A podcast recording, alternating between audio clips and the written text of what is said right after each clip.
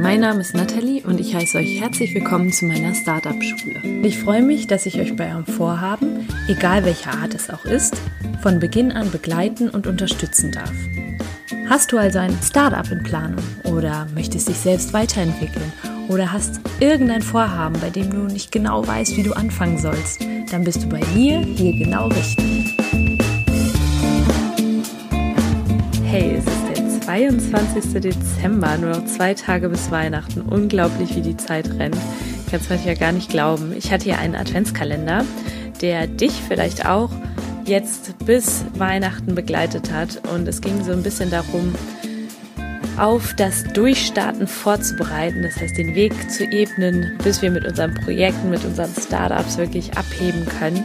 Und die heutige Folge soll noch einmal klar machen, weshalb wir gar nicht so viele Ressourcen brauchen und eigentlich gar keine Entschuldigung mehr hervorbringen können, warum wir nicht starten können. Also es ist ein Muss jetzt durchzustarten.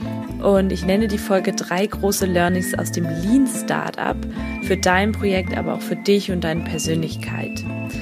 Es heißt ja immer, einfach mal machen, start before you're ready. Und in dieser Folge erfährst du, wieso dieser Ansatz auch genau der richtige ist und wie mir verschiedene Unternehmensbeispiele, wie zum Beispiel das Startup UsedSoft, gezeigt haben, dass das auch genau der richtige Ansatz ist. Man könnte jetzt meinen, oh Gott, was ist das denn für ein Berg, der jetzt vor mir liegt, wenn ich eine Gründung vor mir habe, eine Selbstständigkeit vor mir habe oder eben auch einfach sage, ich möchte etwas Neues starten, mich selbst verändern, mich selbst verwirklichen.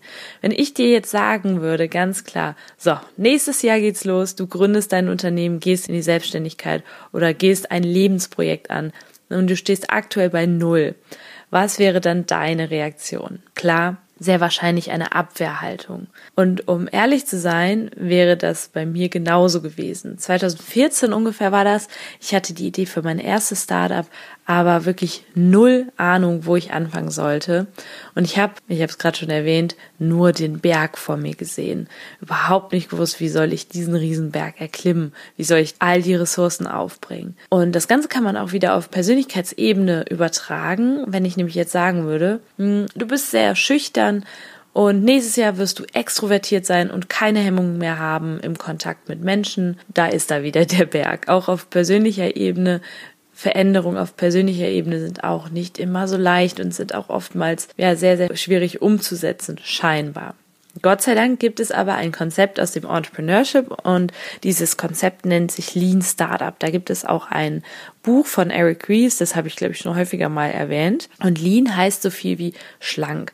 Du startest also, egal was du vorhast, was du initiieren willst, was du in deinem Leben verändern willst, immer schlank. Es gibt immer die Möglichkeit, mit einfachsten Mitteln zu starten. Woher ich weiß, dass das funktioniert, weil ich selbst so vorgegangen bin, auf persönlicher Ebene, aber eben auch mit Blick auf mein Business. Und warum noch? Weil ich viele Gründerinnen und Gründer kennengelernt habe, bei denen das auch der Fall ist. Und welche drei Punkte aus dem Lean Startup Konzept für mich wichtig waren und sicherlich auch für dich wichtig sein werden, möchte ich im Folgenden drauf eingehen. Der erste Punkt, wenig Kapitaleinsatz, wenig Invest. Sehr wahrscheinlich hast du nicht unendlich viel Geld, unendlich viele Ressourcen und da kann ich dir nur mit an die Hand geben, schreib wirklich mal alles auf, was du benötigst alles aufschreiben, wofür du letztlich finanzielle Ressourcen brauchst oder Humanressourcen. Also wirklich alles aufschreiben. Und dann schreib mal auf, wen kennst du? Geh einfach mal deine Telefonliste durch und schau mal, wen hast du so in deinem Netzwerk, der dir vielleicht das liefern kann, was du gerade brauchst du hast eben kein Geld, aber vielleicht irgendwie einen alten Bekannten, der Schreiner ist oder vielleicht Produktentwickler, dann brauchst du gerade rein zufällig ein physisches Produkt. Und da könntet ihr euch irgendwie austauschen. Natürlich fragst du jetzt nicht plump, hey, kannst du mir das mal machen? Vielleicht habt ihr euch auch länger nicht gesprochen oder gesehen. Da kannst du natürlich auch was im Gegenzug anbieten. Da gibt's auch eine Podcast-Folge drüber. Werde ich auch mal raussuchen, welche das war, wie man da so vorgeht im, im wir nennen das Barter Agreement. Ich gebe dir etwas, was ich kann, du gibst mir etwas im Gegenzug, was du kannst. Aber in dem Fall einfach erstmal schauen, was brauche ich und wen kenne ich. Ein Beispiel, das mir jetzt so spontan einfällt für so ein Produkt, wo man perfekt einen Prototypen bauen kann, ist der Pullendreher. Da habe ich nämlich letztens den Gründer Timo kennengelernt. Und Pullendreher, das ist so eine Halterung, da kann ich meine Flaschen reinstellen, zum Beispiel die Ketchupflasche oder die Shampooflasche, und zwar umgedreht. Das, diese Halterung ermöglicht das eben, dass dann auch wirklich die Reste runterlaufen, so dass ich auch wirklich alles aus dieser Flasche rauskriege. Ist im Prinzip ein ganz simples Produkt, aber auch eben eben super hilfreich, weil welches Problem haben wir alle? Irgendwie, wir kriegen den letzten Rest aus den Flaschen nicht raus. Und dennoch ist dieses Produkt natürlich auch erstmal herzustellen. Und da einen Prototyp zu entwickeln, kann super einfach sein, aber wichtig ist, wahrscheinlich hat der Timo selber nicht die Möglichkeit gehabt, das herzustellen und hat dann auch erstmal jemanden beauftragt, dann einen Prototypen zu entwickeln. Und das war mit Sicherheit, gerade mit wenig Budget, erstmal jemand aus dem Netzwerk. Und heute ist es ein tolles Teil, also ich, ich liebe den Pullendreher, es ist eine richtig coole Sache. Also das zeigt euch, es braucht gar nicht unbedingt unendlich viel Kapitaleinsatz am Anfang. Aber nicht nur für das Produkt selbst, sondern für den gesamten Unternehmensrahmen braucht es Ressourcen.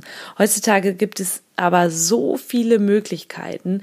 Was ich konkret damit meine, ich brauche zum Beispiel nächstes Jahr Büroräumlichkeiten, ich brauche für meinen Arbeitslaptop und für die Laptops wahrscheinlich meiner Mitarbeiter Office-Pakete. Also ich werde ja einen Praktikanten haben, auch der braucht auf seinem Laptop irgendwie eine Software, der muss mit Excel, mit verschiedenen Microsoft-Lösungen arbeiten. Und da war mein erster Gedanke dann, oh Gott, oh Gott, das wird auf jeden Fall teuer. Denn allein für mich war das ja schon teuer, irgendwie so Lizenzen zu kaufen. Stimmt aber gar nicht. Und zwar hat ein bisschen Recherche ergeben, dass es ein Unternehmen gibt, das Used Soft heißt. Und diese Firma, dieses ehemalige Start-up, verkaufen ungenutzte Software von großen Unternehmen, verkaufen diese eben günstig an kleinere Unternehmen, wie zum Beispiel jetzt mein Startup. Und ich habe damals dort angefragt und das ist halt so krass, was passiert ist, wenn man einfach nur mal nachfragt. Used Soft hat mir dann sogar total freundlich geantwortet und war super zuvorkommen, weil ich schreibe dann auch meistens immer so rein, kann ich euch auch nur raten, sowas wie, hey, wir sind ein Startup, haben nicht so viel Budget, gibt's da was zu machen? Und die haben mir sogar geantwortet, hey, wir können einen 10% Rabatt gewähren und dann habe ich so ein bisschen was von mir auch noch erzählt, dass ich eben die Startup-Schule habe und da hat das Unternehmen auch noch gesagt, hey, für deine Community geben wir auch diesen 10% Rabatt. Also aufgepasst, wenn du jetzt Interesse an sowas hast, einer Software, einer Microsoft-Lösung oder irgendwas, was du brauchst jetzt für deinen Laptop, vielleicht auch wenn du gerade was startest, eben sagst, hey, für Lizenzen möchte ich jetzt gerade nicht so viel Geld ausgeben, dann kannst du gerne den Rabattcode Podcast verwenden auf der Seite im Bestellvorgang bei UseSoft mache ich auch nochmal in die Show Notes. Aber so kann das eben gehen. Also es gibt auch Unternehmen, die sich gerade auf sowas spezialisieren, auf die Ressourcenknappheit von anderen Unternehmen. Also da einfach ein bisschen smart sein, ein bisschen clever sein, mal Recherche zu machen, zu gucken, wo kann ich wirklich mit wenig Kapital etwas aufbauen aber auch eben mit Blick auf persönliche Veränderungen. Du möchtest zum Beispiel eine Charaktereigenschaft ändern oder irgendwas, was dich halt irgendwie ja nicht so ganz zufriedenstellt an deiner Persönlichkeit, wo du sagst, hey, hier möchte ich noch an mir arbeiten. Auch hier kannst du das Netzwerk durchforsten. Wer in deinem Umfeld hat eine Eigenschaft, die du dir gerade wünschst? Und da habe ich gerade noch mit einer sehr, sehr guten Freundin, einer Mentorin auch von mir gesprochen. Es ist so wichtig, dass du noch mehr Zeit mit dieser Person verbringst oder diesen Personen aus deinem Netzwerk verbringst, die schon da sind und die diese Eigenschaft, die du vielleicht dir wünschst, haben. Als zweiten Punkt aus dem Lean Startup Fehler machen, so schnell wie möglich und das ergänze ich, dokumentieren. Also wirklich schnell ausprobieren, deswegen auch der Prototyp ausprobieren, die Feedback-Schlaufe aus dem Lean Startup durchlaufen, Kundenfeedback, potenzielles Kundenfeedback einholen und da eben wirklich einfach sich rauszutrauen, mal zu sagen, hey, es ist überhaupt nicht schlimm, wenn ich da jetzt mal einen Fehler mache und wenn dieser erste Prototyp nicht so gut ankommt. Mit Blick auf wieder diese Persönlichkeitseigenschaft, wir waren ja eben bei der Schüchternheit, geh halt mal auf eine Veranstaltung und steh da nicht an der Ecke und nipp an deinem Drink, sondern sprich Leute an und sei da einfach offen für, auch sogar einfach mal Korb zu erhalten, beziehungsweise riskiere das auch einen Korb zu erhalten, wenn jemand nicht mit dir sprechen will oder nicht darauf eingehen möchte, was du gerade zu sagen hast. Einfach machen, Fehler machen, Fehler in Kauf nehmen. Es kann nur daraus gelernt werden. Und der dritte Punkt. Das heißt ja immer so schön, fake it till you make it. Und ich nenne das hier den dritten Punkt eine Mindset-Arbeit. Das heißt jetzt nicht unauthentisch zu sein, du sollst jetzt nicht so tun, als wärst du etwas, was du gar nicht bist. Ich rede eher von Veränderungen im Innen und nicht einfach die Wahrnehmung anderer dir gegenüber zu verändern. Das ist nämlich ein ganz, ganz großer Unterschied. Du sollst lernen, dich so zu fühlen, als wärst du schon da, wo du sein möchtest. Beispiel, ich möchte professioneller wirken, also sage ich mir auch selber, ich bin jetzt professionell, was es nicht heißt, ich möchte professioneller wirken und kaufe mir da eben luxuriöse Anziehsachen und schmücke mich, so dass ich im Außen auf andere anders wirke. Nein, es geht viel tiefer. Ich arbeite so an mir im Innen, dass ich diese Professionalität nach außen ausstrahle. Daher auch eben an diese Veränderung glauben, an deinen Erfolg glauben auf ein Produkt bezogen an den Mehrwert deines Produktes, daran, dass es gut ist, wenn du dieses Produkt verkaufst. Und wieder auf die Persönlichkeit bezogen, dass es gut ist, wenn du die Veränderung durchmachst. Ein Satz, der mir dazu mal im Gedächtnis geblieben ist, im Prinzip lässt sich alles in einen Markt, ich glaube, die Person hat damals gesagt, prügeln, das finde ich, hört sich irgendwie nicht so toll an. Im Prinzip lässt sich alles in den Markt geben, sage ich mal. Im Prinzip das, was Walt Disney auch sagt, if you can dream it, you can do it. Also hier wirklich einfach sich selbst schon sehen in der Situation, sich, sich zu fühlen, als wäre das schon eingetroffen. Fake it till you make it, Mindset-Arbeit.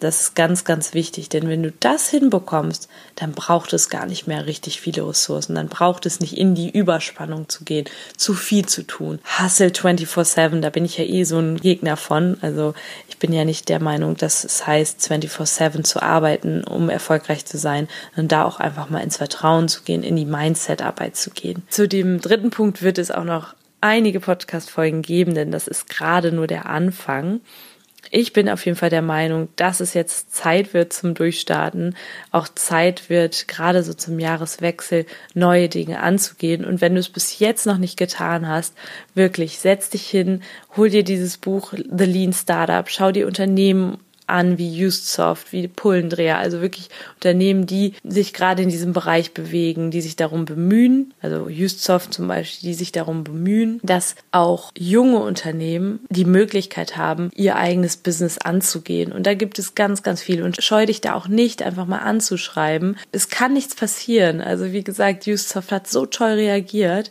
Da kann ich einfach nur raten. Leg jetzt los und sieh nicht den Berg, sondern eben die kleinen Schritte und dass es mit kleinsten Mitteln möglich ist. Wenn du Fragen hast, ich bin immer für dich da, wirklich schreib mir gerne bei Instagram startup-schule und gerne auch eine E-Mail, wenn da Fragen bestehen, info at startup-schule.com.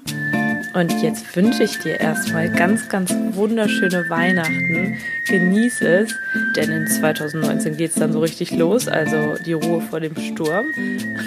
Alles, alles Liebe, deinen Natalie.